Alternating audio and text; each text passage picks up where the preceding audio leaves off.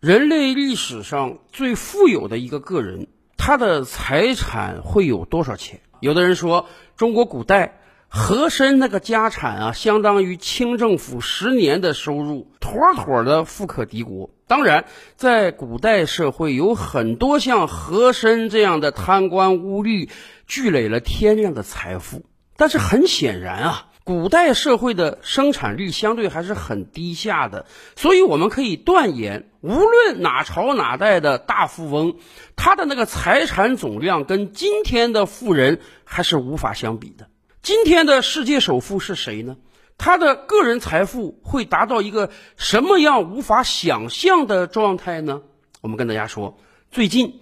马上，人类历史上个人财富超过三千亿美元的大富豪就要诞生了。他就是特斯拉的老板马斯克。马斯克今天的个人财富大概已经到达了两千八九百亿美元之多。随着特斯拉的进一步发展，相信在不久的未来，他的个人财富就要超过三千亿美元了，而且。很有可能还会持续上涨的。三千亿美元是个什么概念啊？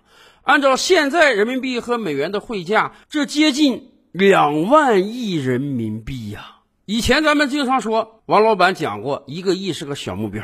当然，拥有一个亿，那妥妥的是亿万富豪啊！可是，一个马斯克就相当于两万个小目标，而且马斯克财富上涨之快。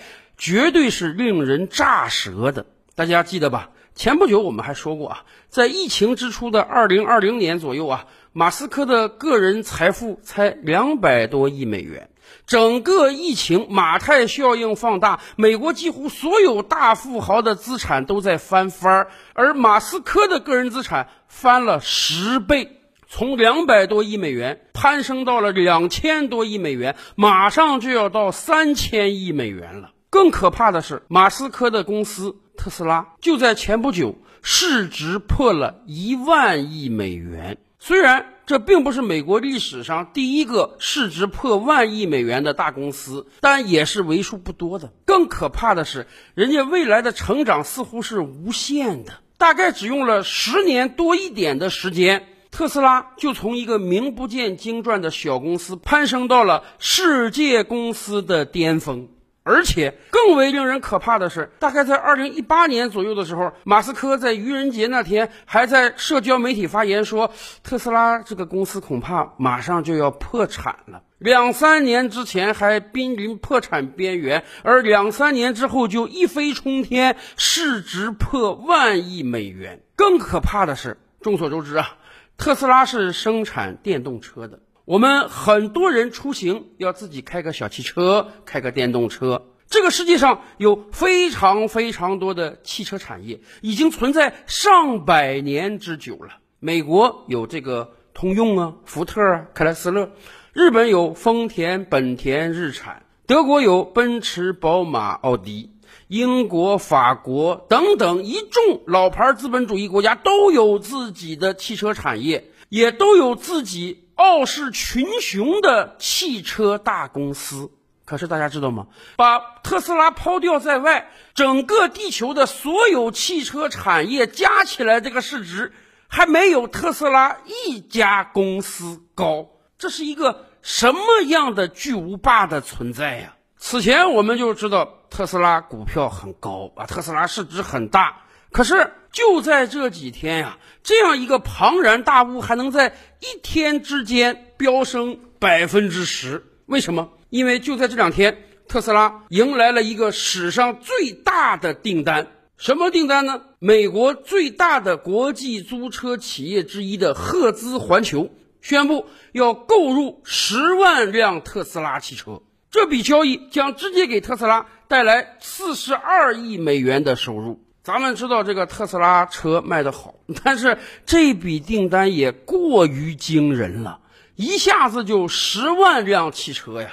啊，当然我们也清楚，人家这个赫兹环球啊，它就是个租车公司，它主要经营的生意呢，就是大量的购买汽车，散布在全球各大都市，然后靠出租汽车来赚钱。那么，为什么人家要把这笔大订单给予特斯拉呢？原因很简单啊，特斯拉车是用电的，传统的车是用油的。对于这样一个国际大型租车公司而言，把自己的油车通通换成电车，那能带来非常大的能源的节省和利润的提升。而且这恐怕只是第一步而已。赫兹表示。人家集团有超过五十万辆车，未来很有可能通通换成特斯拉的电动车。要不了多久，在国际很多大都市，我们就能看到 Model 三成为你随时随地就可以租到的一辆车。正是这样一张订单，给予了整个市场非常大的信心。你想啊，以往哪个车企能一次性接受到如此大的订单？所以特斯拉股票市值周一大涨百分之十二点七。而与此同时，特斯拉老板马斯克的个人财富在一天之内就飙升了三百六十亿美元。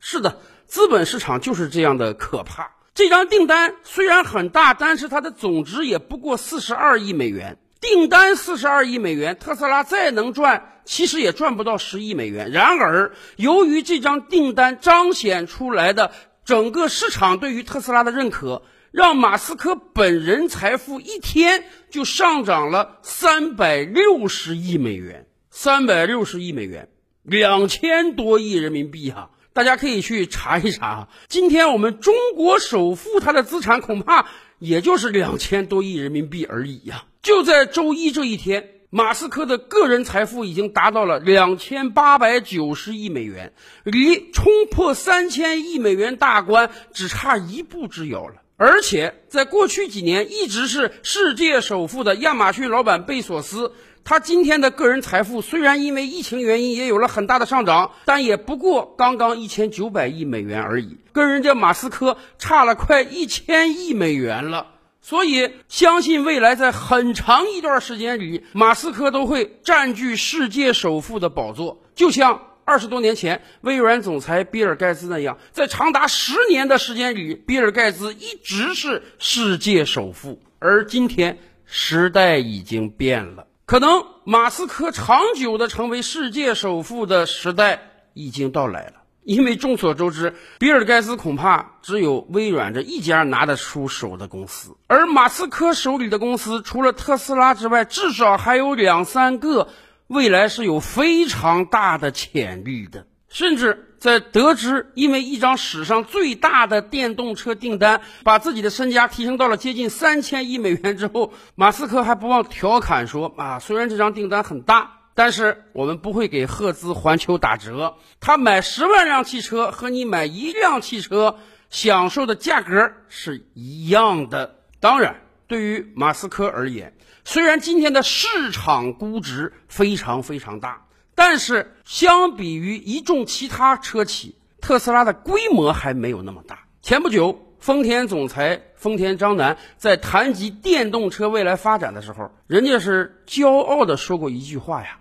丰田可是卖过一亿辆汽车的车企，特斯拉今天的市值虽然是丰田的几十倍之多，但是特斯拉的规模还真的是没有丰田大。所以在马斯克心中，他也有一个梦想，那就是未来十年特斯拉有没有可能迎来更大规模的发展。今天特斯拉在全球卖的已经非常非常好了，在美国。在中国，在欧洲，在刚刚过去的九月份，特斯拉几乎在每一个全球细分市场都取得了骄人的成绩。北美市场是自家的，这自不待言。中国市场因为有了上海超级工厂的加持，以及特斯拉不断的降价，所以九月份特斯拉在中国的销售再攀高峰。而尤为让人欣喜的是，欧洲市场竟然也被特斯拉占领了。一众欧洲汽车品牌现在如临大敌呀。大众总裁就说：“由于特斯拉，所以欧洲的汽车市场变得更加内卷了，未来竞争更加激烈了。所以啊，今天对于马斯克而言，他犯愁的并不是说没有订单，而是没有产能。产能这个问题，从特斯拉刚刚开始建厂的时候就一直困扰着马斯克。到今天为止，特斯拉在北美有两座工厂。”在上海有一座工厂，在德国的工厂呢，规划了两年，现在还没有建成。所有这些工厂加起来，一年的产能啊，不到两百万辆。这个数字听起来已经很吓人了，这已经给特斯拉带来了天量的利润了。但是对于马斯克而言，他还是很不满意的。马斯克早就放出豪言壮语啊，说到二零三零年的时候，他希望特斯拉一年能卖出超过两千万辆电动车，现在产能的十倍。所以，困扰特斯拉最大的问题恐怕不是订单，而就是产能了。以前我们也跟大家聊过，二零一八年的时候，为什么马斯克说啊特斯拉濒临破产边缘了？很重要的一个原因就是它没有产能。那个时候特斯拉只在美国有工厂。咱们也知道，以美国今天劳动力的价格，以美国今天产业的空心化，美国工厂能够应付天量的订单吗？当然应付不了。所以那个时候，特斯拉的产能非常非常小，特斯拉汽车只是一些有钱人的玩具而已。虽然有订单，但是无法交付，导致特斯拉举步维艰。而真正让特斯拉找到曙光的，就是他来到了中国。在上海建设了超级工厂，中国速度助推马斯克成为了世界首富。特斯拉上海超级工厂当年规划、当年施工、当年建成、当年生产出第一辆车、当年交付给消费者，这样的速度全球绝无仅有。也正是因为这样的速度，保证了特斯拉每个月能有大量的车生产出来。所以，转瞬之间，整个市场恢复了对于特斯拉的信心。虽然你一年只能交付不到一百万辆车，但是你代表着未来产业发展的方向啊！虽然丰田卖出过一亿辆车，但是十年之后呢？十五年之后呢？整个世界不再卖汽油车的时候，丰田还能生产什么车呢？特斯拉有着非常先进的技术。但是这样先进的技术一定要落地才行啊！一定要把想法转化成生产力才行啊！一定要把优秀的产品量产供应全球才行啊！十多年前，苹果选择了来到中国找代工厂帮他生产，于是苹果手机一飞冲天呀！中国巨大的产能保证了苹果每年的利润，而十多年后，特斯拉也选择了中国。